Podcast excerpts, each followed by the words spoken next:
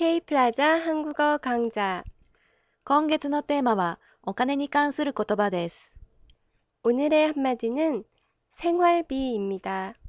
センファルビー、 생활비. 本文練習、 혼자 산다고 했지?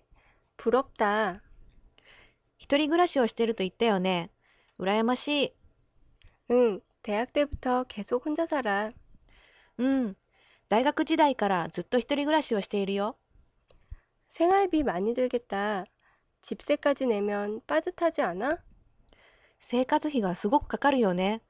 家賃まで払ったら足りなくない 그건 그래. 물가도 올라서 한 달 생활비가 만만치 않아. そりゃそうだよ。物価も上がって1ヶ月の生活費が大変。 독립해도 보통 일이 아니구나. 独立しても大変だよね。 이번엔 한국어 문장으로만 들어보실까요? 혼자 산다고 했지? 부럽다. 응, 대학 때부터 계속 혼자 살아.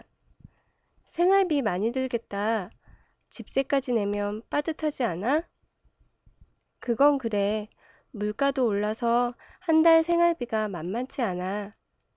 독립해도 보통 일이 아니구나.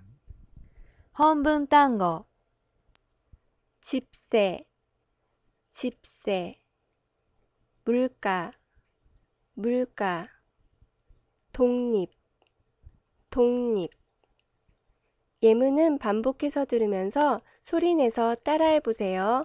그럼 내일 또 만나요.